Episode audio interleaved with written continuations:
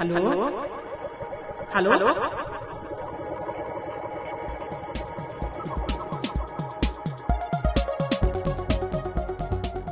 Real Talk über nichts. Der mental-muskulöse Gedankenaustausch von Mimieux und Grisha.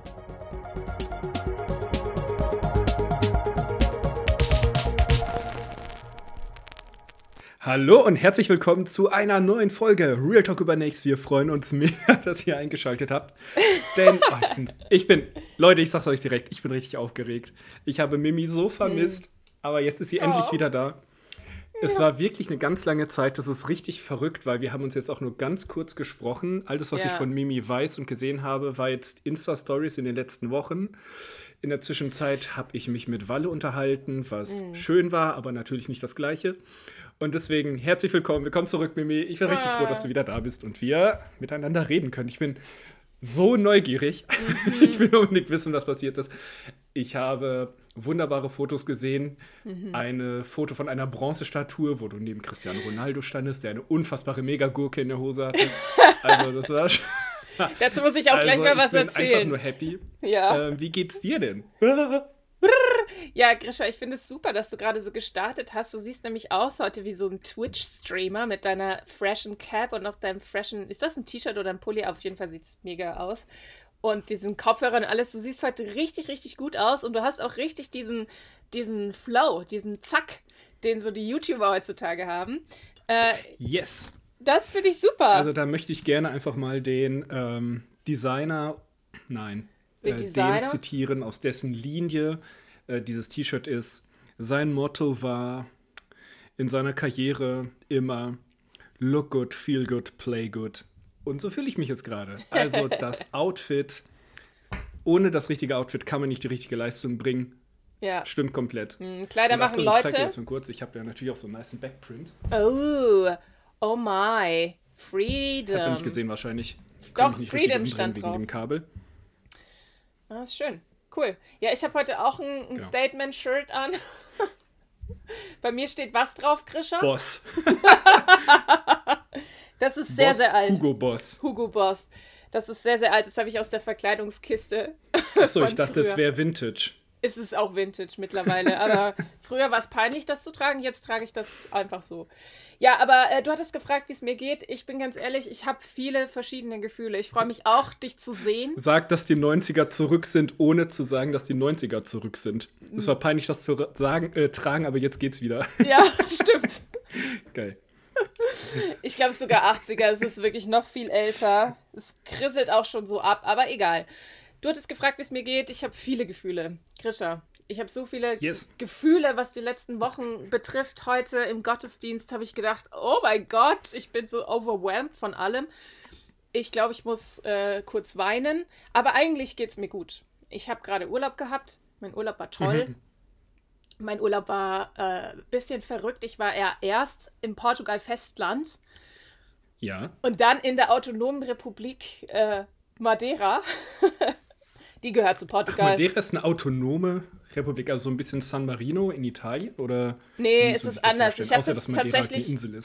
Ich habe das tatsächlich äh, recherchiert und zwar ist es rein formell autonom. Also die haben eine eigene gewählte Regierung, aber da, die sind nicht unabhängig vom portugiesischen Festland. Also da, die schicken quasi ihre Regierung in die Regierung von Portugal rein. So. Und die gehören halt zu Portugal und sind so eine.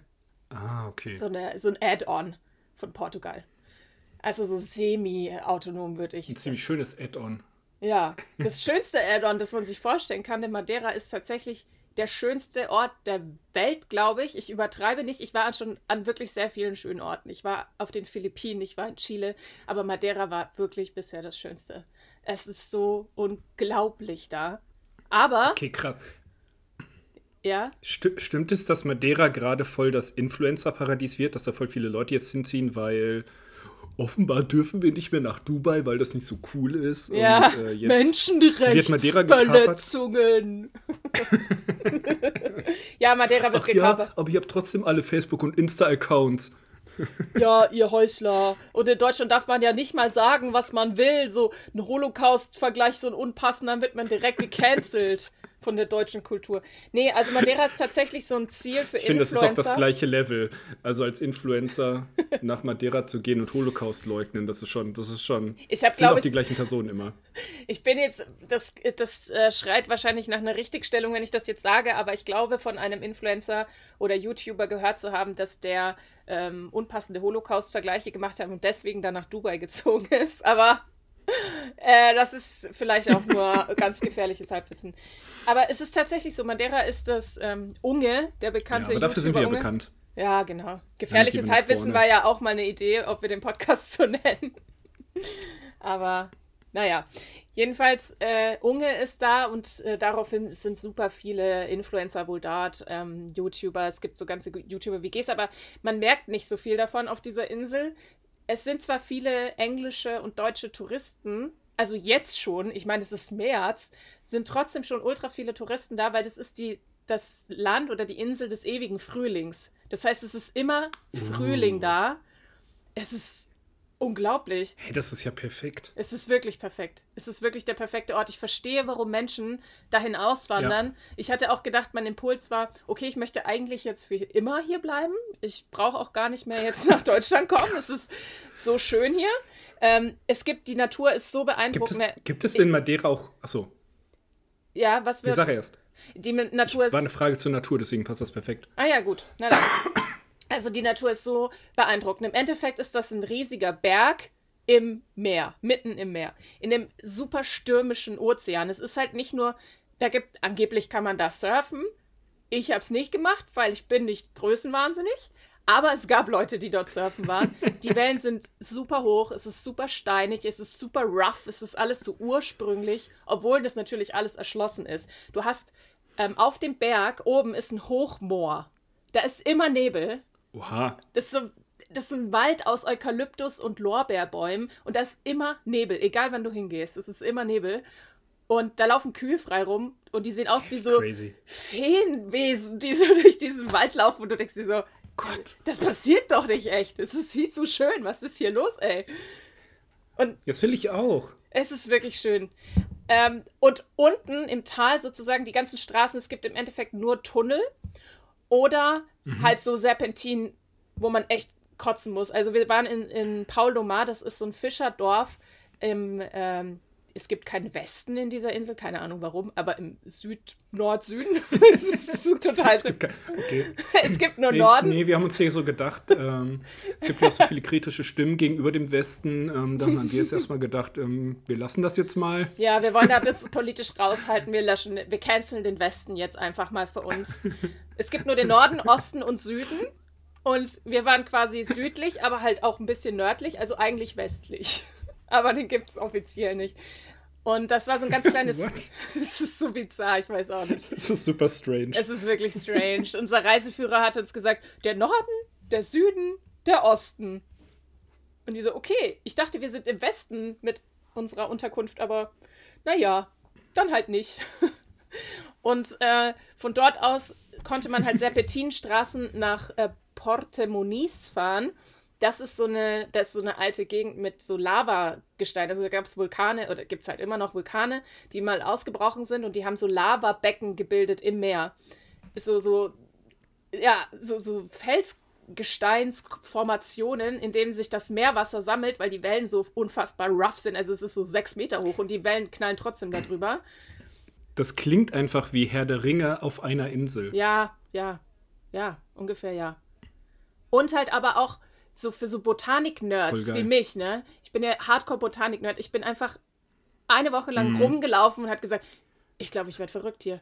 Ich glaube, ich werde verrückt. Monsteras, Monsteras, Monsteras, Monsteras. Ja, oh und die Gott. sind riesig. Die haben Sukkulenten. So, ich zeig dir mal ganz kurz, vielleicht kann ich ein Foto online stellen davon, damit die anderen auch wissen. Ich habe eine Monstera in meinem Zimmer, die ist ziemlich groß. Du siehst sie hier. Ja? Ja. Ist, sie ist groß. Die ist groß. Und dort ist, also meine Monstera ist halt ein Witz, ein absoluter Witz mhm. gegen die Monsteras in Madeira. Wahrscheinlich sind da die Blätter so groß wie deine Monstera. Ja, wirklich. Diese Blätter sind so riesig. Das ist, man kann gar nicht sagen, wie groß die, also die haben echt so einen Durchmesser von 1,60. Das kannst du nicht fassen, wie groß das ist. Und die haben so Früchte, also die Blüten, die bilden halt diesen, diesen Kolben da in der Mitte. Ja, ja. Und das ist quasi Richtig eine essbare krass. Frucht, wenn die reif ist. Und das schmeckt, per, also eins zu eins wie eine Mischung aus Ananas und Banane, ganz süß. Oh mein Gott. Und das kannst du nirgendwo in Deutschland kaufen. Und ich habe die da einfach geerntet am Straßenrand. Ich kann das nicht fassen, es war so krass. Wirklich. Oh Gott. Da kann man alles, das alles, was ich liebe, das Meer, also die Mimis Berge, Gesicht Natur. strahlt gerade die ganze portugiesische ja. Sonne durch das Fenster in mein Gesicht. Ich kriege gerade Sonnenbrand von deiner ja. Laune, Mimi. So schön ist es gerade von dir zu hören. Ja. Ähm, dazu diese Pflanz, also Monsteras und Sukkulenten und sowas. Oder ähm, gab es auch, wie heißen die denn? Genau, Kakteen, Aloes, ich weiß nicht, wie heißt die Algarven. Familie der Aloe Vera? Alga Sukkulenten. Algarven? Nee. Algarve ist die Region. Nee, aber Al Agaven, Agaven. Ach so, Agaven. Okay, genau. Auf jeden Fall hatten wir, ähm, als wir in Ligurien waren vor zwei Jahren, also Norditalien, die mhm. steinige mhm. Küste, ganz ähnlich. Also nicht so krass, wie du es beschreibst. Glaub weniger Monsteras, aber da gibt es so einen riesen botanischen Garten, so einen Hang runter. Mhm. Da war auch einfach nur alles voll mit diesen Pflanzen und äh, meine Frau ist äh, ja, komplett durchgedreht. Ja, komplett, komplett durchgedreht. Verstehe ich habe einfach nur geschwitzt, weil es super schwül war und äh, es waren überall Mücken und ich war nicht ganz so top gelaunt irgendwann. Also ich fand es auch schön, aber wenn du immer, wenn du anhältst, zerstochen wirst und wenn du dich bewegst, ja. Einfach alles an dir runterfließt, dann fühle ich mich nicht hundertprozentig wohl. Ähm, aber da ich da war, wurde meine Frau nicht gestochen und sie schwitzt halt nicht so arg wie ich und hat die Pflanzen geliebt. Also für die war das, ähm, das ist ein Paradise. wild. Also die ist komplett durchgedreht. Ich habe halt die ganze Zeit dann Fotos machen müssen von ihr. Okay, und jetzt ich mit dem Riesenkaktus. Und, und jetzt, ich mit der, mit Riesenmonstera. Und Achtung, ich kletter in eine Agave rein. ja, ja, ich, ich sterbe. Können wir ein bisschen nach hier gehen, weil hier ist Wind. Nein, nein, hier ist. Hier ist schönerer Blick. ja, das Coole nämlich an Madeira auch noch ist, es gibt keine Mücken.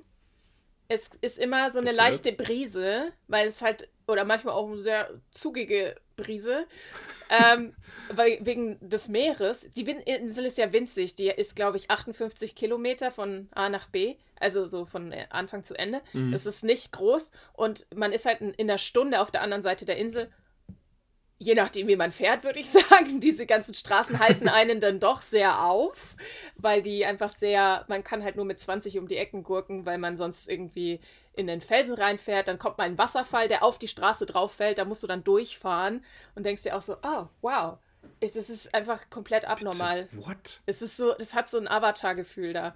Ja, das war, das war sehr cool. Das Einzige, was es so ja, voll. Alter. Ähm, gab, waren Geckos oder Eidechsen sehr, sehr viele. Als die Sonne dann rauskam, dann saßen die auf diesen Lavasteinen überall. Und du bist halt vorbeigegangen und die Geil. sind dann so weggekrabbelt und die waren oh. einfach übertrieben süß.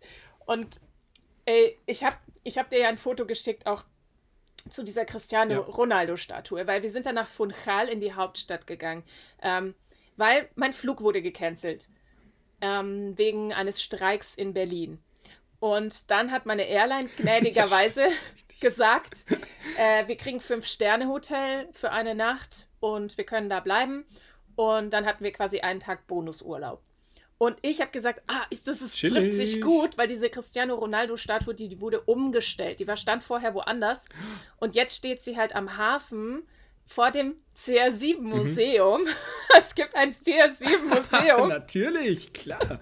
Der berühmteste Sohn der Stadt. Ja, das ist der berühmteste Sohn der Insel, sagen die auch. Der ähm, alles ja. ist Cristiano Ronaldo related.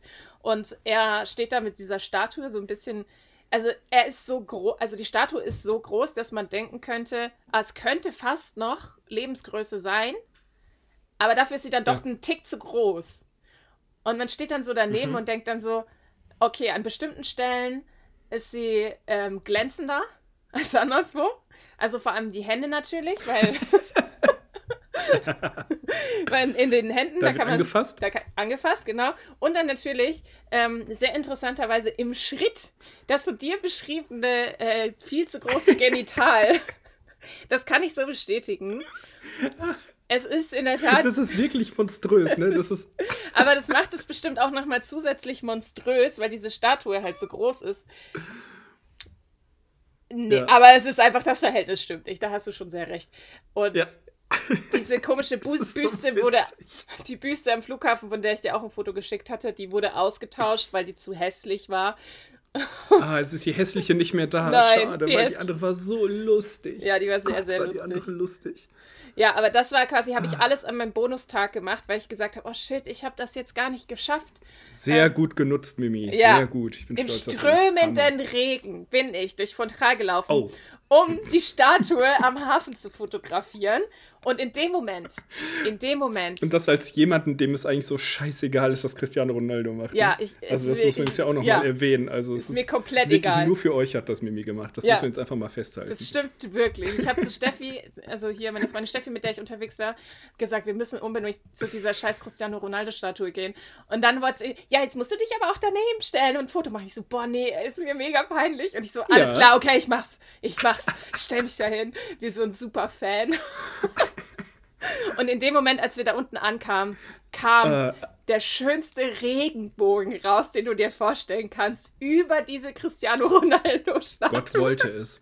Gott wollte es. Und vor der Statue war so eine große Pfütze, in der sich der Regenbogen nochmal gespiegelt hat, sodass Cristiano Ronaldo und ich, die neben ihm stand quasi. In Ronaldos Penis. In Ronaldos Penis hat sich der Regenbogen geglänzt reflektiert und das war einfach ein Bild für die Götter, wirklich.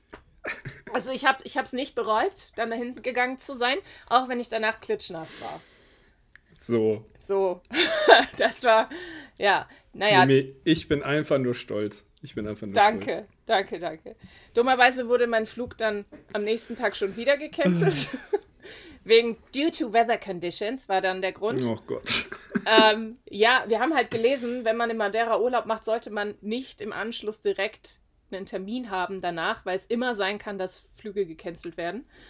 Und ähm, ja, dummerweise wurde unser Flug halt ersatzlos gestrichen. Und mit, der, mit dem Hinweis, sorry, wir konnten kein Hotel für Sie finden. Okay, cool. No. ähm, und dann waren wir in dem Moment quasi flug- und obdachlos in Madeira und wir hatten kein Geld mehr, weil wir natürlich alles schon rausgehauen Ach, haben. Scheiße. Und da war es dann plötzlich nicht mehr ganz so paradiesisch auf dieser Insel. Wir hatten auch keine saubere nee. Unterwäsche mehr. Und wir konnten ja diesem Hotel auch nicht waschen, weil wir waren oh ja, ja nur eine Nacht und dann ist das ja alles nass und so. Und ja, ja und dann haben wir versucht, irgendwie eine Airline zu finden, die irgendwie nach Deutschland fliegt, weil unsere Airline gesagt hat, sie fliegt quasi erst Montag. Also wenn ihr das hört, an diesem Tag würde ich erst nach Madeira, äh, nach Deutschland fliegen, von Madeira. Ach, krass. Ja, also ja. Es ist halt einfach viel zu lang, habe ich gesagt, das geht nicht. Aber die Sturmwarnung war halt noch aktiv. Wir haben eine Airline gefunden, dessen Name ich noch nie gehört habe. Corendon Air oder so. Und mhm. die sind quasi als einzige nach Deutschland geflogen, nach Hannover. Und dann haben wir halt spontan da Flüge gebucht und sind dann mit dieser Airline hey. nach Hannover geflogen. also wir haben auch bis zu zum Schluss auch Angst gehabt, dass wir nicht fliegen dürfen, weil wir haben Leute kennengelernt am Flughafen oder halt eigentlich schon vorher im Hotel, die auch nach Berlin wollten. Äh, und die hatten eine Frau im mhm. Café getroffen, die Flugbegleiterin ist. Und die ist mit dem einzigen Flug äh, am Tag zuvor aus Brasilien gekommen. Ähm, das, also alle Flüge am Flughafen wurden gecancelt. Das war der einzige, der landen durfte. Und die sind, sie hat gesagt, das war, das war so schrecklich, das war der schlimmste Flug ihres Lebens oder die Landung war so krass. Und dann hat ihr Kollege gesagt, ja, es wäre nicht das erste Mal, dass ein Flugzeug in die Berge von Madeira gekracht ist.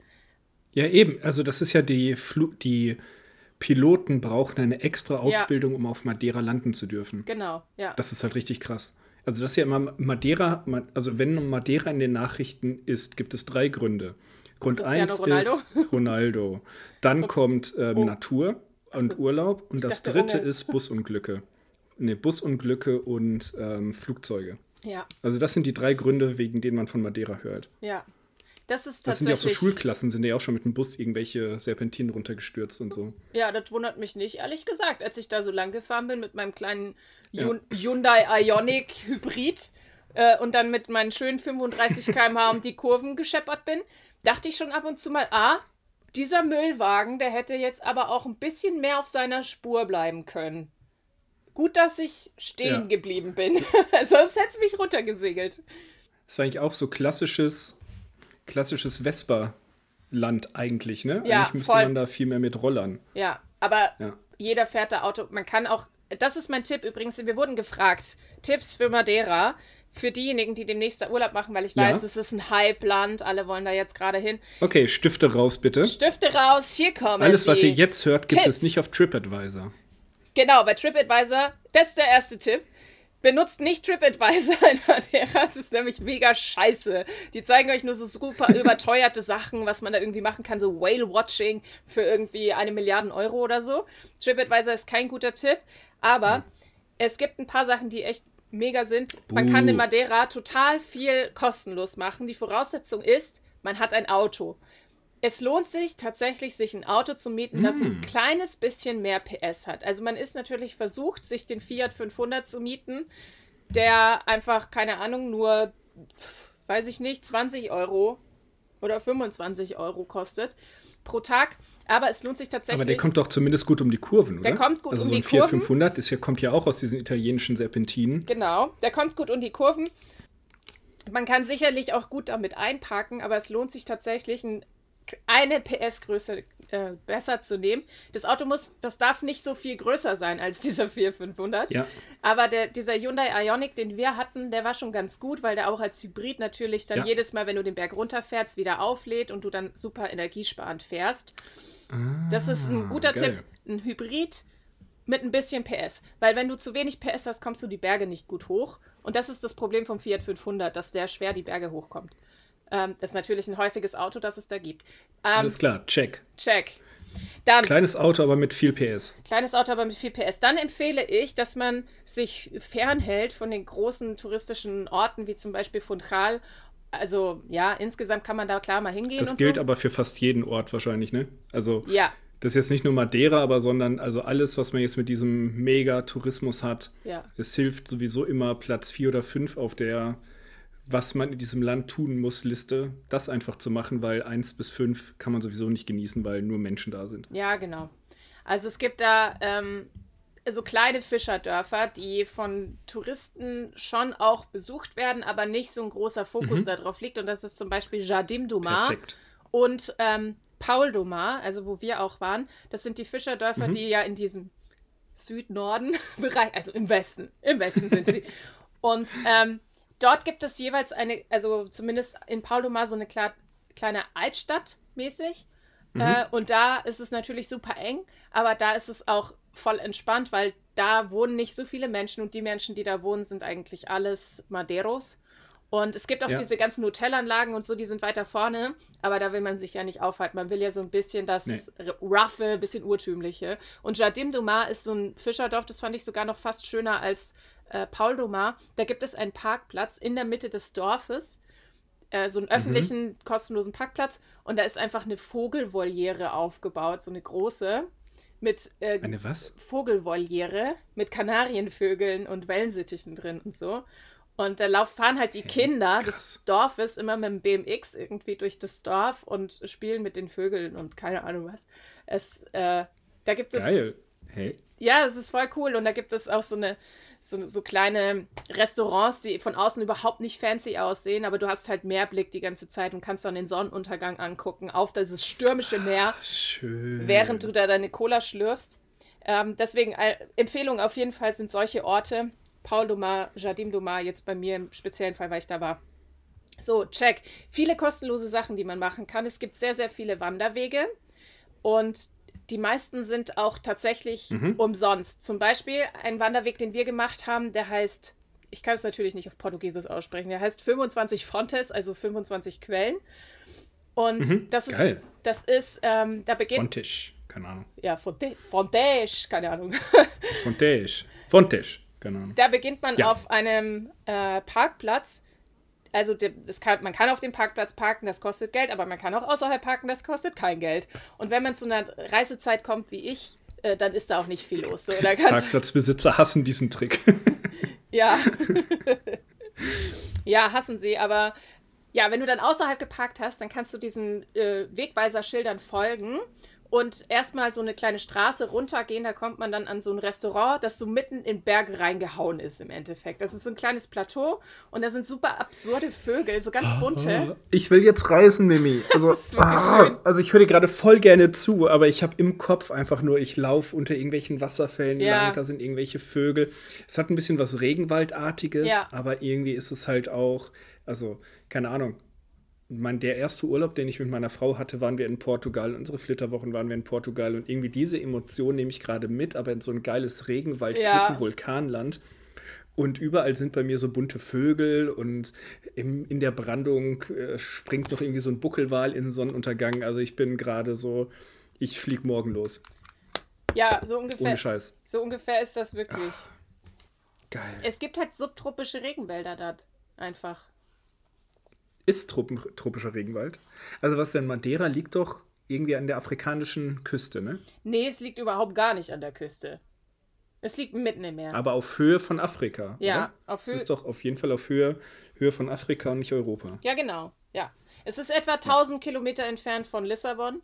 Und es liegt auf afrikanischer Höhe, aber überhaupt gar nicht an der Küste, also mitten im Meer. Es ist, ich frage mich auch, wie Leute da ursprünglich mal leben konnten. Man dachte die ganze Zeit, ich, wir wohnen jetzt gerade auf einem Stein im Wasser. Ist doch nicht normal. Aber ja, so ist das da. Genau, aber ich bin ein bisschen abgekommen. Da gibt es dann diesen Wanderweg. Da sind ganz viele so Naturstufen ja. und das ist halt ein. Das ist noch Teil des Nebelwaldes, zumindest als wir da waren. Es hat ein bisschen genieselt, das ist ein bisschen kälter als unten in den ähm, südlicheren Gefilden. Da braucht man auf jeden Fall schon eine Jacke. Und da sind aber die Bäume auch so ganz quer über den Weg gewachsen, dass man manchmal den Kopf so einziehen musste. Und man läuft die ganze Zeit an so Wasserdingern ähm, entlang. Die wurden früher, da sind die Madeiros sehr stolz drauf, das sind die, wie heißen die denn immer, Levadas oder so? Ich glaube Levadas. Das sind so Wasserläufe, die quasi von oben im Berg, da regnet es ja auch viel und da sammelt sich das ganze Wasser und das wird dann quasi mhm. so durch diese Wasserläufe in die Täler verteilt, sodass die ihre Felder ähm, wässern können. Und diese Dinger wurden irgendwann mal von Sklaven Geil. gebaut. Da sind sie sehr stolz drauf. Ähm, genau, Chris, das ist, äh, kann man auch mal gleich mal reden, ist ein bisschen fragwürdig, worauf die stolz sind. Von Skla Sklaven gebaute Wasserläufe. Äh, ein Sexualstraftäter, der da irgendwie ein eigenes Museum kriegt. Aber ja. Und ähm, jedenfalls läufst du diese Wasserläufe die ganze Zeit entlang und manchmal wird es ein bisschen eng, wenn dir jemand entgegenkommt. Und du kannst halt nirgendwo ausweisen, aufweisen, äh, wie heißt es, ausweichen, weil rechts äh, die Wasserläufe sind und links geht es einfach einen Kilometer tief in, in, in, weiß ich nicht, einen Abgrund. Boah, Alter. Was machst du? Was macht das mit deinen Nerven? Also brauchte man, du hattest auf jeden Fall, brauchte, hattest du Wanderschuhe? Also Nein. dafür für diese Touren Wanderschuhe oder ist das eher ein, ich habe meine Vans Slipper, Slip-ons noch am Start und. Ja, es ist schon, es ist schon sehr empfehlenswert. Ich dachte natürlich, ich bin klüger als der Rest und habe äh, keine Wanderschuhe mitgenommen. Ich hatte meine ganz normalen Adidas Sneaker ich empfehle Wanderschuhe an dieser Stelle. Ich komme aus Berlin, weiße Sneaker überall. ja, wirklich, die sind einfach gar nicht mehr weiß jetzt. Oh ich bin so oft abgerutscht und so in dem Matsch da. Und dann ja, aber kommst das du. Ist, das ist halt so witzig, ne? weil weiße Schuhe trägt man wirklich nur in der Stadt. Mhm. Ja. Mhm. Und dann sind wir halt diese, diese Dinger entlang gegangen und haben die Wasserfälle gezählt. Also es sind sehr viele kleine Wasserfälle auf dem Weg und dann am Ende dieses Wanderweges kommt man an einen riesigen Wasserfall, der aussieht wie aus irgendeinem so krassen Hollywood-Film oder so richtig aus dem Regenwald einfach. Der ist total groß. Unten ist so ein Becken und es ist halt voll kalt, aber wir waren da drin mit den, mit, ja, so bis zu den Beinen halt. Und ähm, man fühlt sich einfach wie eine Meerjungfrau. Da haben wir dann gefespert auf so einem großen Stein. Oh mein Gott. Und es war total ich schön. Ich habe gerade parallel gegoogelt. Oh mein Gott, ist das geil. Die 20, 25 Fontes, ja, es ist total geil. Ja. Es ist auf jeden Fall ein Wanderweg, der auch für, naja, relativ Anfänger geeignet ist, würde ich sagen. Also ich würde mich jetzt nicht als Wanderin bezeichnen und ich habe den gut machen können. Mir taten danach die Knie zwar weh, aber ich habe den auf jeden Fall geschafft. So auch hin und zurück, das sind, ich weiß nicht wie viele Kilometer. Sechs oder so. Aber halt durch äh, Stock und Stein und Berg und Tal und äh, Regen und Matsch. Ja, aber perfekt. Ja, das kann man echt gut machen an einem Tag. Das war super. Und dann haben wir noch, ähm, es gibt mehrere ähm, Aussichtplattformen in Madeira, also die sind so verteilt. Ähm, das sind dann auch dann immer so kleine Wege, da kann man dann teilweise mit dem Auto hinfahren, aber man kann teilweise auch von den ähm, Dörfern aus dahin wandern. Aber die sind oft nicht gesichert, diese Wanderwege. Mhm. Das heißt, man muss auf jeden Fall gute Schuhe haben und ähm, ein bisschen schwindelfrei sein. Ansonsten kann man auch mit dem Auto hinfahren und sich die Aussicht halt geben über, über die Küste und so. Das kann man auf jeden Fall machen. Es gibt auch so eine berühmte Plattform, die, die sehr famous, die natürlich in jedem Reiseführer steht, ist so ein gläserner Boden. In der Nähe von mhm. Funchal ist das. Und dort, oder San, Santo Vicente oder so, das ist ein gläserner Boden und da kannst du dann draufstehen und kannst halt runter ins Tal gucken. Und das ist halt krass. Aber als wir da waren, äh, war halt einfach nur Nebel und wir waren in Wolken drin. es war feucht und wir haben gar nichts gesehen. Geil. Es war auch ein bisschen bizarr, weil du schaust so da ins Nichts, aber es fühlt sich so an, als wäre das, wär das so alles so ganz nah, so grisselig, so als würdest du so ein bisschen verrückt werden. Diese Wolken. Das ist schon echt abgefahren. Und da sind halt überall auch Lorbeeren und Eukalyptusbäume und es riecht so ganz geil.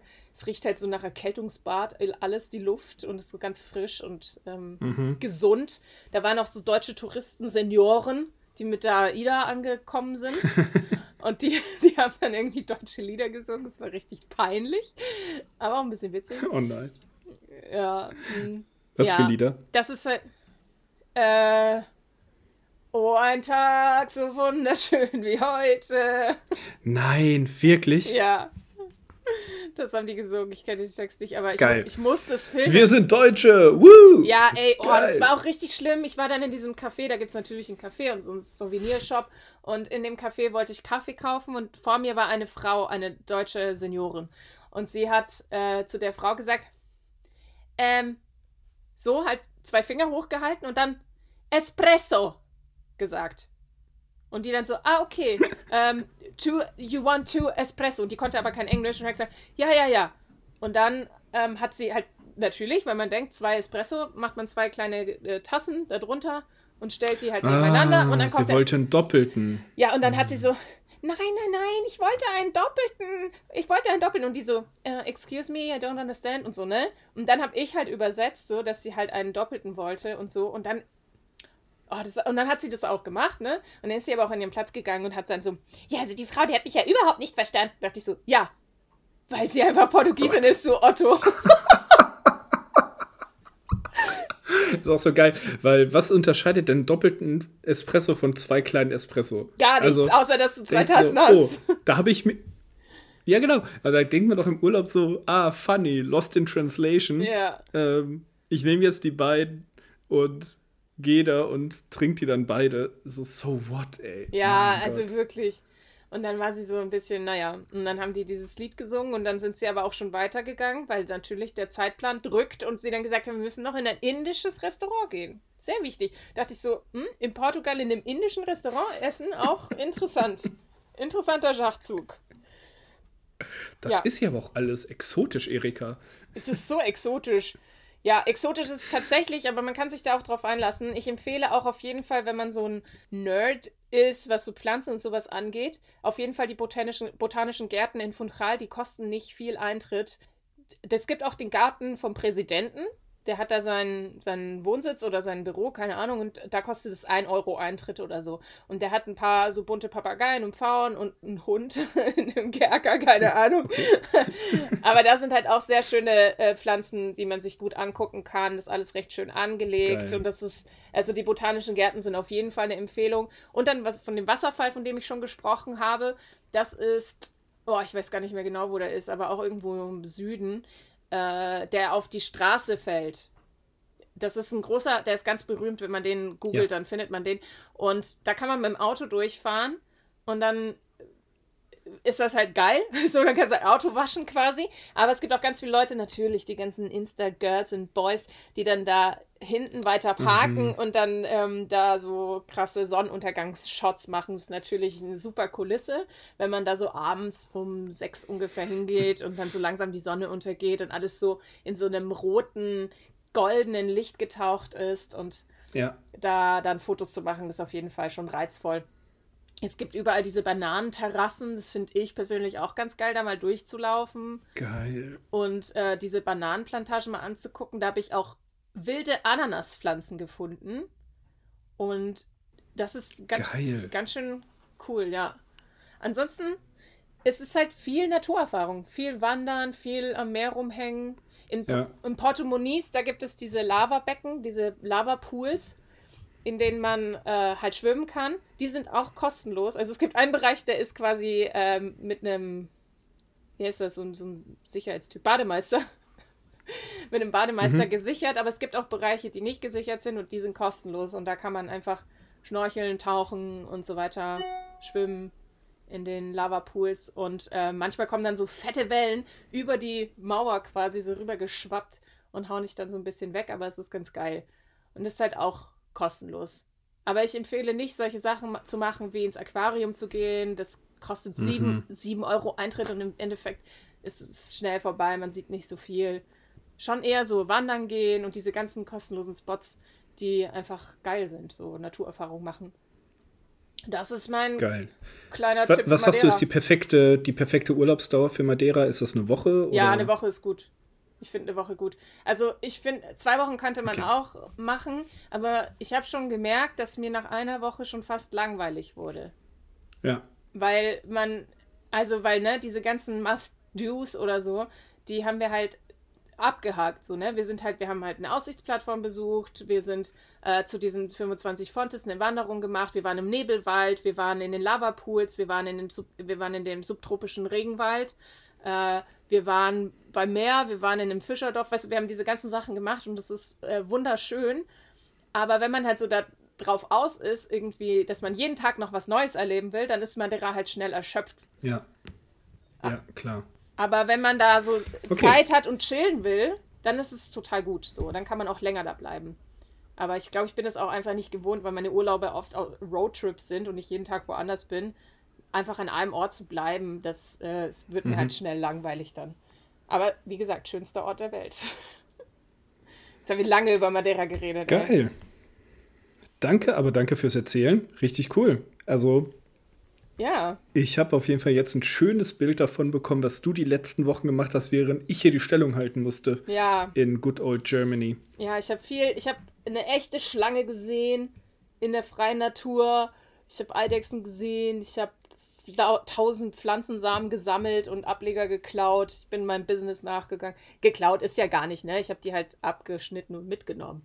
Gehören ja niemandem. So. Ich mache meine kleine Zucht hier auf. Ja, solange die da jetzt keine Warnungen aufstellen, weil auf Sardinien zum Beispiel ist auf jeden Fall unter Höchststrafe verboten, Sand mitzunehmen. Ja, Sand darf man, glaube ich, auch nicht mit, mitnehmen aus Madeira. Aber, also es gibt auch nicht so viele Sandstrände. Wir haben einen gefunden in Calheta. Das ist auch ganz hübsch. Da gibt es einen kostenlosen Sandstrand. Äh, und das ist ein bisschen so ein getrennter Bereich, wo das Meer noch so ein bisschen geblockt ist, damit es da nicht so stürmisch ist. Mhm. Und da kann man ganz gut schwimmen, auch mit Kindern oder so.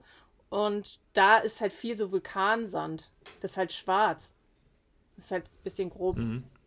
Aber man darf das, das darf man, glaube ich, auch nicht mitnehmen. Mhm. Aber Pflanzen darf man, also Pflanzenableger, Pflanzensamen und Früchte darf man in handelsüblichen Mengen mitnehmen. Habe ich extra nachgeguckt. Ja, das probieren wir Deutschen ja auch mal wieder hier. Handelsübliche Mengen einzuhalten. Ach Gott. Und nicht Öl und Mehl zu hamstern. Ich sag dir mal was. Opfer. Ja, ich sag dir mal was. Oh. Meine Jugendlichen äh, sind die süßesten Hasen, die es gibt auf der Welt. Die hatten die Idee, so Kuchen zu backen für den guten Zweck und das dann zu verkaufen mhm. quasi und das Geld dann zu spenden an eine Hilfsorganisation, die sich äh, für ukrainische Geflüchtete einsetzt. So. Um natürlich auch viel für sie, um sich der Situation zu ermächtigen. Und dann soll, ja. war ich gestern einkaufen und habe eine und ganz lange Liste. Mehl. Es gab kein Mehl ja. und es gab kein Öl. Und ich dachte, ist das, ist das jetzt euer Ernst? Was macht ihr denn damit? So traurig. Was macht ihr denn mit Öl und Mehl? Kippt ihr euch Mehl in den Tank oder was? Ich verstehe das nicht. Das frage ich mich auch. Also, was ist denn? Also, wir haben Brot beim Bäcker. Ja.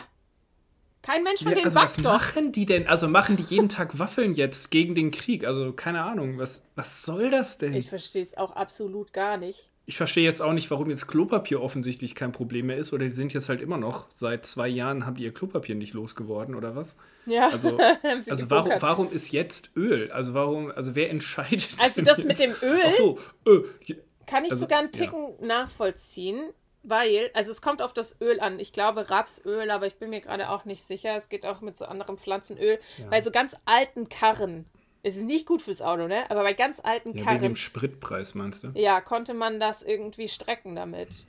Ähm, also was ich auch noch, also was man ja auch noch glauben könnte, wäre, dadurch, dass die Ukraine eine der größten Weizenexporteure ist, dass man halt denkt, okay, jetzt ist da Krieg, jetzt kriegen wir kein Mehl mehr. Ich kaufe mal lieber was. So, aber. Ja, und ich kann jetzt mit meinen Jugendlichen nicht backen, ist, weil nämlich also keine Ahnung, das ist doch wir sind Zutat doch Mehl mir fehlt. ja, das finde ich echt scheiße. Ja, fuckt einfach ab. Also ja. mich, mich nervt einfach dieses oh, Hamstern an sich. Das ist einfach nur asozial.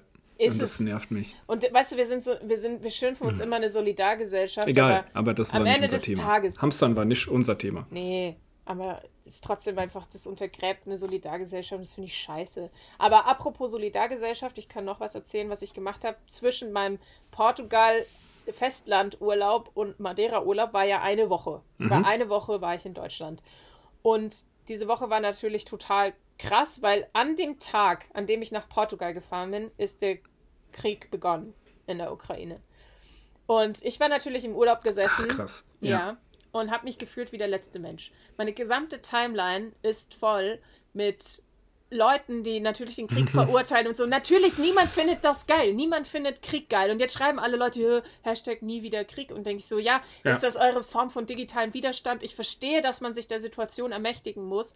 Und ich habe aber das überhaupt nicht hingekriegt, diese, diesen Kontrast zwischen, äh, ich müsste mich mhm. jetzt irgendwie positionieren und sagen, dass ich auch Krieg scheiße finde. Und gleichzeitig befinde ich mich im Urlaub und habe den schönsten Sonnenschein und den besten Surferstrand der Welt gerade vor meiner Nase. Mit meinen Freundinnen habe ich die Zeit meines Lebens so.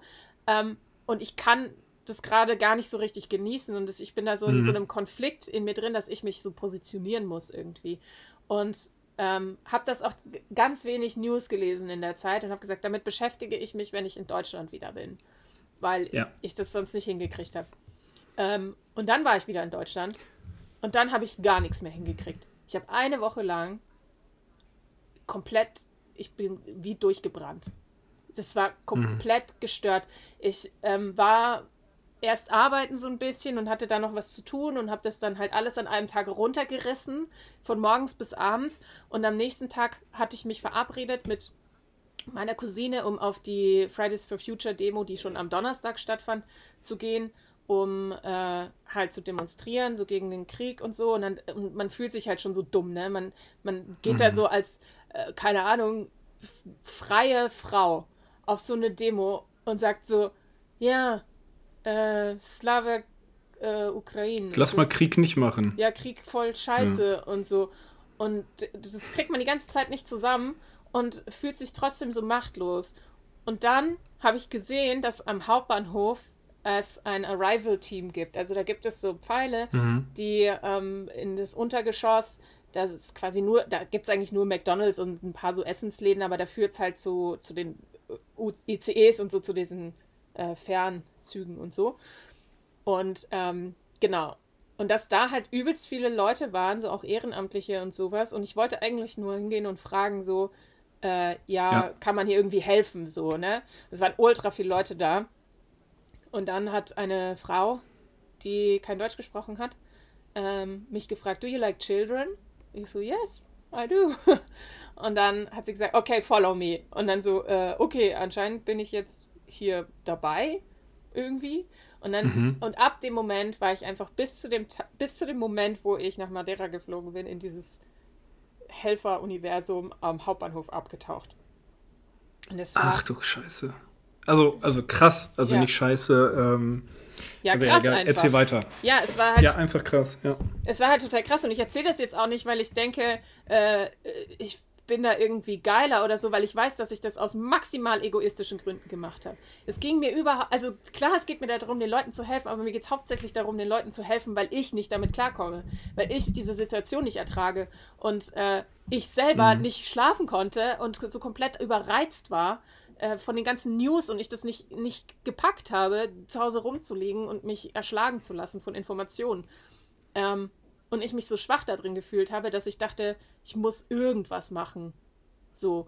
Ja. Und da habe ich halt gemerkt, so dieses so, so, ein Gefühl zwischen Macht und Ohnmacht und sich selbst der Situation ermächtigen und halt in dem meinem Helfertum auch quasi eine Art Machtposition einnehmen, damit ich nicht mehr so hilflos da rumstehe. Und ähm, da habe ich, dann gab es dann, also man ist die ultra busy, ne? Man macht halt irgendwas, man sammelt mhm. Müll, man baut eine Kinderstation auf, man spielt mit den Kindern, die da ankommen, man äh, trägt irgendwie Sachen zum Bahngleis, man schmiert Stullen, man sortiert Brot, man macht halt irgendwas die ganze Zeit.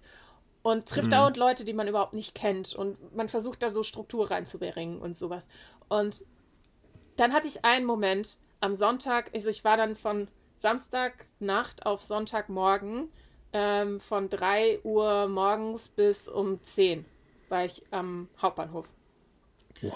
Ähm, und um 10 Uhr musste ich aber gehen, weil ich um 10.30 Uhr auf der Arbeit sein musste. So.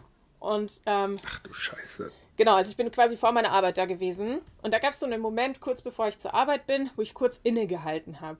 Es gab die gesamte Zeit über keinen Moment, in dem ich innegehalten habe. Das war am Sonntag habe ich mich hingesetzt und habe was getrunken und habe das einfach nur kurz so beobachtet.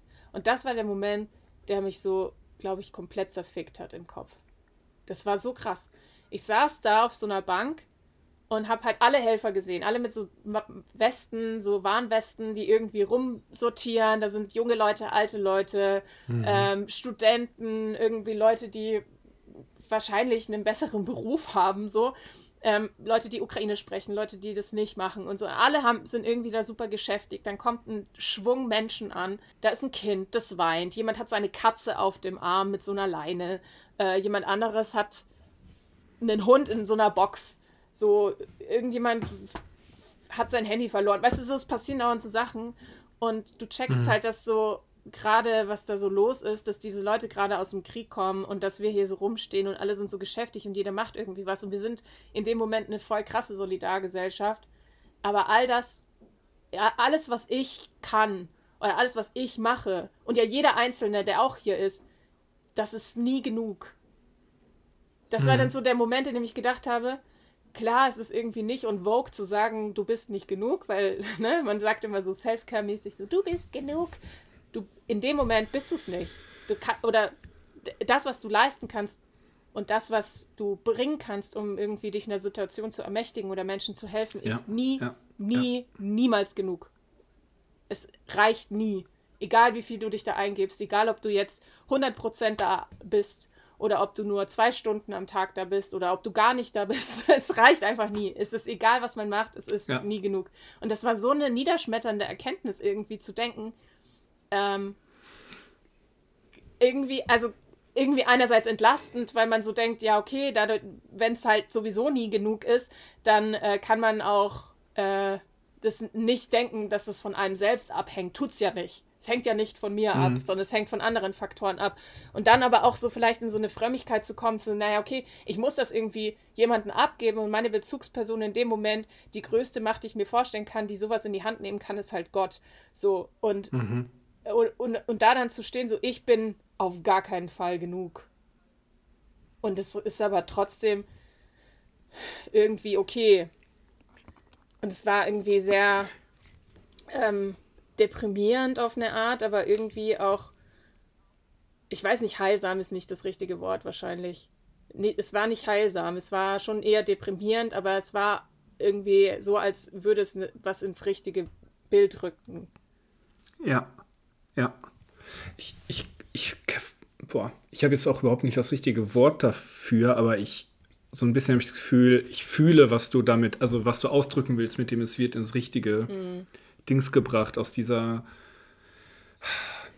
ich weiß nicht, ja, Hysterie ist es ja eigentlich nicht, aber es ist dieses Geschäftige und alles prallt aufeinander und man ist überhaupt, man reagiert eigentlich nur die ganze Zeit. Ja auf, auf alles Mögliche, was um einen herum passiert. Und dann dieser Moment des Innehaltens, dieses, ich hatte so ein ganz, also völlig anderes Setting, aber so einen ähnlichen Moment vielleicht.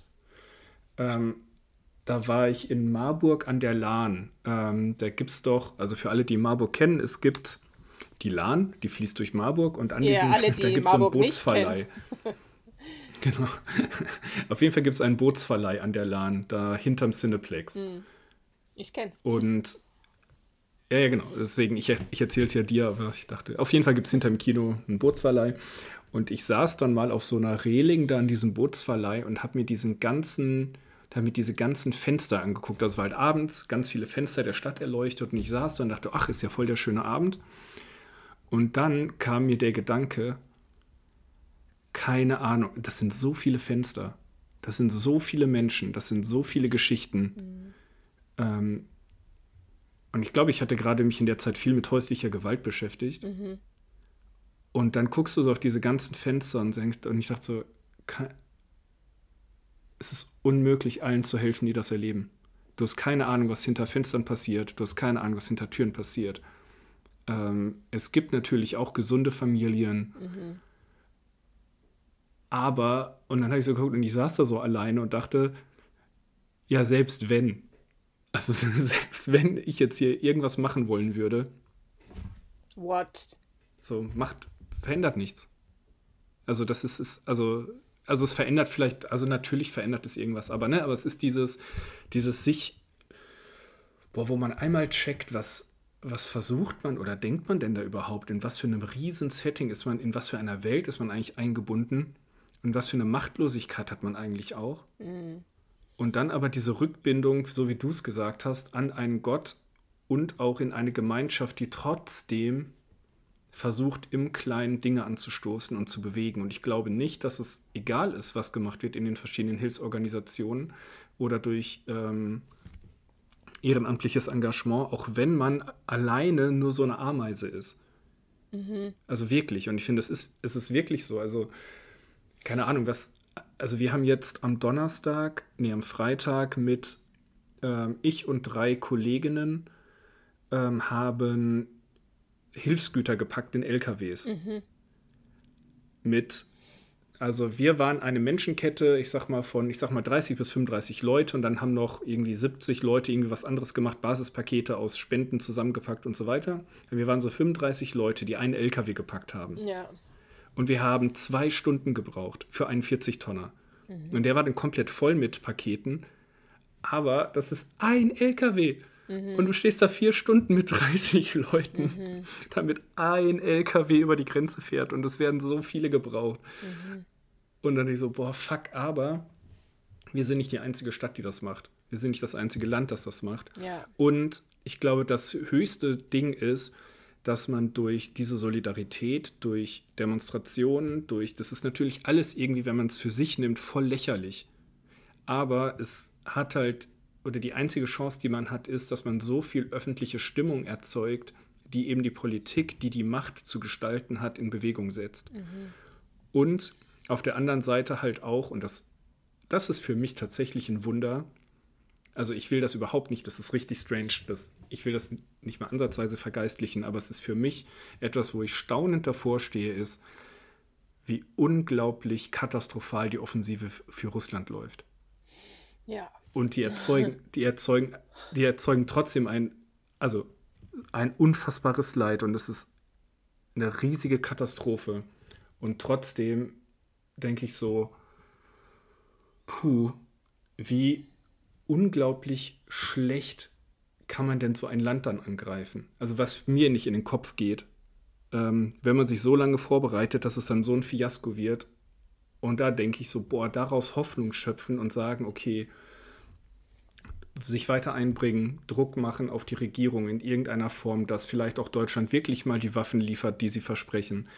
Also das ist ja. so, jetzt ist die Chance da, dieses, da wirklich einen Riegel vorzuschieben.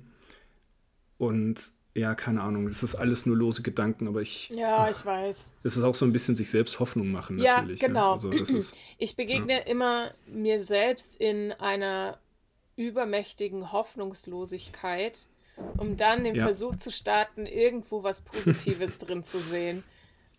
Auch wenn das vielleicht irgendwie heuchlerisch ist oder so, keine Ahnung. Aber so das Gefühl dann, man muss irgendwas Positives in, in, in der Krise sehen, äh, vielleicht um nicht verrückt zu werden. Und da dachte ich zum Beispiel an eine Situation am Hauptbahnhof, da kam eine Frau auf mich zu, die hatte einen Hund und eine Katze in einer Box. Mhm. ähm, den Hund an der Leine, die Katze in der Box und noch ganz viel Gepäck und eine alte Mutter, also die eine Seniorin. Ja. Und die hatte mich und noch jemanden gefragt, ob wir ihr helfen können, die Sachen zum Bahngleis zu bringen, weil sie weiterfahren möchte in eine andere Stadt. Mhm. Und da hat sie, ähm, ich habe die Katze getragen und die Katze war auch ganz aufgeregt und so. Und ich, ich habe mich gefreut, weil ich liebe Katzen. Und ähm, mhm. genau, und dann haben wir aber noch am Bahngleis mit denen gewartet. Und ich habe halt äh, die Katze durch das Gitter so gestreichelt. Mit der anderen Hand habe ich den Hund gestreichelt. Die beide sehr aufgeregt, also beide Tiere waren sehr aufgeregt und habe mich mit der Seniorin unterhalten, die halt erstaunlich gut Englisch konnte, fand ich, für so eine Seniorin. Mhm. Und die hat dann gesagt, ähm, ja, sie bedankt sich quasi im Namen ihres Volkes bei mhm. mir stellvertretend für Deutschland dass wir sie so freundlich aufgenommen haben und ihnen geholfen haben, ihnen Essen gegeben haben und so. Und es fand ich so zu viel. Das fand ich so zu krass, mhm. dass ich dachte so, ey, nee, das geht nicht. Du kannst dich doch nicht so auf diese Art bei mir irgendwie bedanken oder irgendwie bedanken. Das geht doch eigentlich nicht.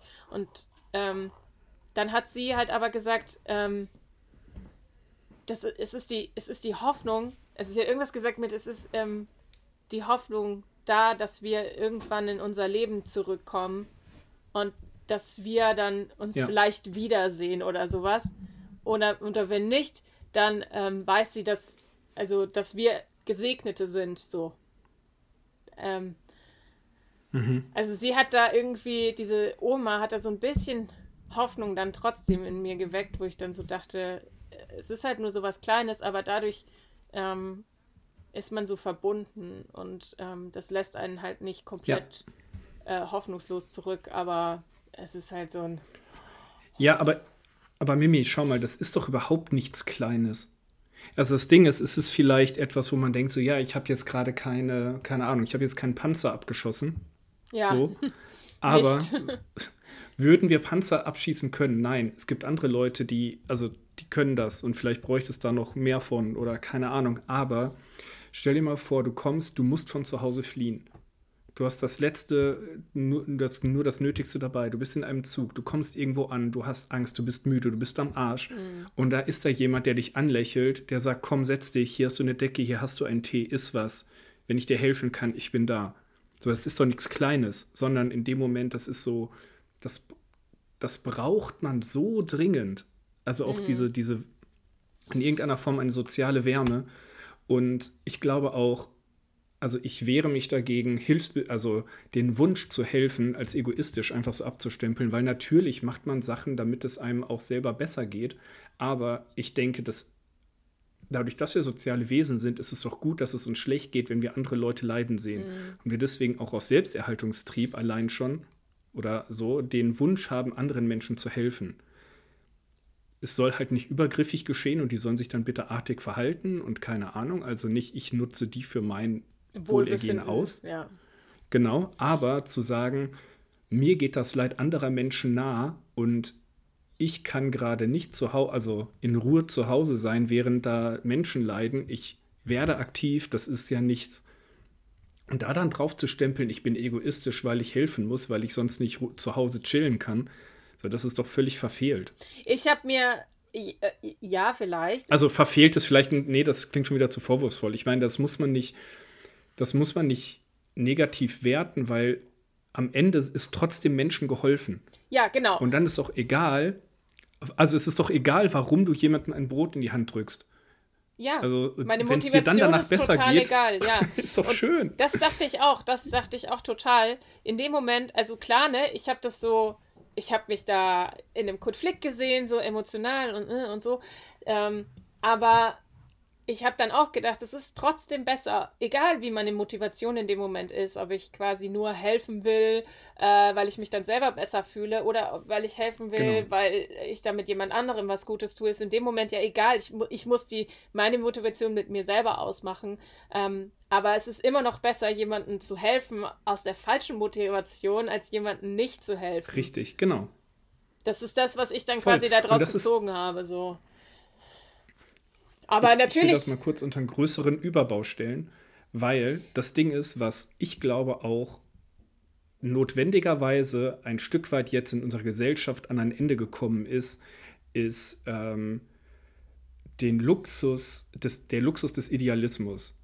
Mhm. Also das ist so dieses, nein, ich will es aus den richtigen Motivationen heraus machen, ja. ich will auch meinen eigenen Antrieb perfektionieren, nein, wir finden Krieg richtig blöd und wir sagen das jetzt auch mal ganz laut und soll der Wladimir da drüben doch mal gucken, was er macht, wenn wir das nicht möchten. So, und dann so, ja, ja, wenn ich das ja, auf Instagram euch. Ich, äh, poste. Kommt doch und ja, dann steht ja da, kommt doch, kommt doch mit euren, kommt doch mit euren ähm, Friedenstauben. So, juckt mich nicht. Und dann sagen sie, ja, äh, oh, was machen wir denn jetzt? Ach so, ja, dann ähm, müssen wir uns wohl der realen Welt stellen und sagen, ja, es ist Idealismus hin oder her, man muss das Richtige, man muss jetzt handeln. Mhm.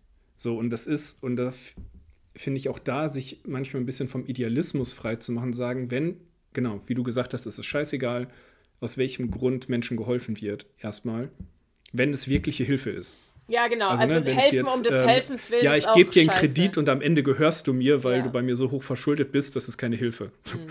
so, sondern das ist Ausnutzen. Ähm, und ich ist vielleicht ein bisschen weird, jetzt auf ein Herr der Ringe-Zitat zu kommen, aber das ist bei mir so haften geblieben, das ist nicht aus dem Film, sondern nur aus dem Buch. Ähm, da geht es im Prinzip auch darum, dass die Leute vor dieser Übermacht des Bösen sagen, was bringt es denn, dass wir uns jetzt noch einbringen? Was bringt es denn, dass wir unseren Leuten noch helfen? Wir werden am Ende diesen großen Krieg sowieso verlieren. Mhm. So, ne? Plot, ne, ihr wisst, wie Herr der Ring ausgegangen ist. Aber ähm, auf jeden Fall ist das so das Gefühl. Vor allem die kleinen Hobbits, die stehen da vor dieser Übermacht, die sind auch sowieso nur halb so groß. Mhm. Was sollen wir denn machen? Ja. Und dann sagt ähm, einer zu ihnen, ähm, komme, was da wolle, gute Taten behalten ihren Wert. Und das fand ich so stark. Also es ist so, auch wenn am Ende der Krieg nicht gewonnen wird, auch wenn alles nicht aufgeht, auch mhm. wenn, keine Ahnung, gute Taten behalten ihren Wert. So, das ist so dieses, tu mutig weiter Gutes. Ob es am Ende reicht, man weiß es nicht. Man kann es sowieso nicht ab, also, ne, abschätzen, aber das macht das Gute, was getan wurde, nicht ungeschehen. Mhm. Es wurden trotzdem Menschen aufgenommen, ihnen wurden trotzdem Sachen gegeben, es wurde trotzdem öffentlich Druck gemacht keine Ahnung, es wurde trotzdem mit äh, Kindern gespielt, die gerade die schlimmste Zeit ihres Lebens hinter sich haben. Ja. Und so weiter. Und Katzen gestreichelt. Ja. Ja. Ah, ich bin auch mal gespannt, weil du bist da ja wirklich mehr an der Front, in Anführungszeichen, weil Berlin ist einfach.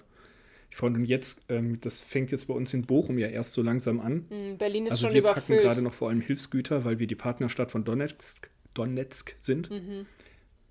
Ja, ja, genau. Und das soll jetzt ja weiter verteilt werden und wahrscheinlich werden wir vom Kirchenkreis mit einer NGO, deren Namen ich gerade vergessen habe, in, wenn das alles so klappt, in einer Woche nach Warschau fahren und halt selbst Leute nach Bochum dann Du auch, holen, dann? wenn das alles organisiert ist. Genau, ich als Fahrer. Oh, krass, ey. Und dann wird das wahrscheinlich auch, also entweder nach Warschau oder an die ukrainische Grenze. Ja. Aber das ist genau das Gleiche. Also das Ding ist, man sitzt hier und will irgendwas machen, aber jetzt gerade nach Berlin fahren, um da irgendwie rumzuwursteln, macht einfach gerade keinen Sinn. Ja. Also deswegen bereiten wir gerade halt bei uns in der Jugend, also und also im Jugendreferat und da, wo wir können, vor, dass die Stadt den Arsch hochkriegt, die Sachen jetzt schon mal vorzuorganisieren, dass wir mhm. ähm, gucken, dass wir jetzt schon mal eine in irgendeiner Form eine Infrastruktur haben für die Familien, weil wir sind ja für Familien und Kinderarbeit da. Ja. Also da schon Sachen vorzubereiten, Netzwerke mit Dolmetschern und sowas aufzubauen, um dann in irgendeiner Form bereit zu sein. Aber gleichzeitig ist das auch so ein, also wir planen da irgendwie wild was vor uns hin und eigentlich würden wir gerade am liebsten alle heulen. Ja. Also das ist, so, das ist so die Spannung, in der man da irgendwie ist. Mhm. Und aber ich habe da genau das gleiche Gefühl, also wie du es jetzt beschrieben hast. Ja dass ich gerade merke, ich brauche echt Zeit, um für mich klarzukriegen, warum will ich diesen Bulli fahren. Ja, um sich selbst zu ermächtigen. Und das ist auch vollkommen in Ordnung, glaube ich. Weil es immer noch besser ist, in dieser Selbstermächtigung ja. eben das Gute zu tun. Ähm, und ja, und nicht verrückt zu werden daran. Und nicht, dass dann, was dann nämlich der Effekt sein könnte, ist, dass man alles einfach nur ignoriert und es überhaupt nicht mehr an sich ranlässt, weil es so weh tut. Und das soll ja aber nicht passieren. Ja. Man soll nicht ohnmächtig davor stehen. Also klar, man hat eine gewisse Ohnmacht, natürlich. Aber man schafft kleine Momente, in denen man sich eben nicht ohnmächtig fühlt. Und das ist das, was man mit seinen Mitteln eben tun kann. Ja, ich bin voll gespannt von dir zu hören. Oh, wir haben jetzt ganz äh, viel über, über meinen Urlaub und über äh, mein mein das ist Craziness Hauptbahnhof Experience gesprochen und dabei sind ganz, ganz viele Sachen auf der Strecke geblieben, die so obvious waren, die wir eigentlich unbedingt besprechen wollten.